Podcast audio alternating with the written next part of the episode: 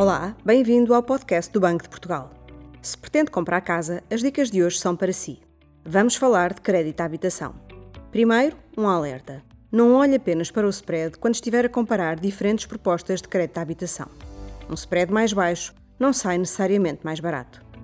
Olhe para as diferentes propostas e compare a TAEG, a taxa anual de encargos efetiva global, e o MTIC, o montante total imputado ao consumidor.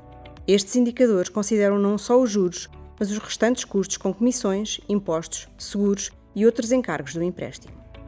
Tenha atenção que o spread pode ser mais reduzido caso o cliente aceite adquirir outros produtos propostos pelo banco. Só que essas vendas associadas, por exemplo, um cartão de crédito ou de débito, também podem trazer custos. Importante é também o prazo do empréstimo. Créditos comprados mais longos têm prestações mais baixas, mas são geralmente mais caros. Vai amortizar o capital mais lentamente, por isso paga mais juros. Uma decisão importante que tem de tomar é se prefere taxa fixa, variável ou mista.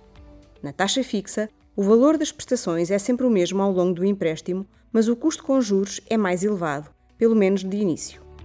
Com taxa variável, o valor das prestações está sujeito às oscilações da taxa de juro no mercado e pode subir ou descer ao longo do empréstimo. Na taxa mista, há um período em que a taxa é fixa, seguido de outro em que é variável.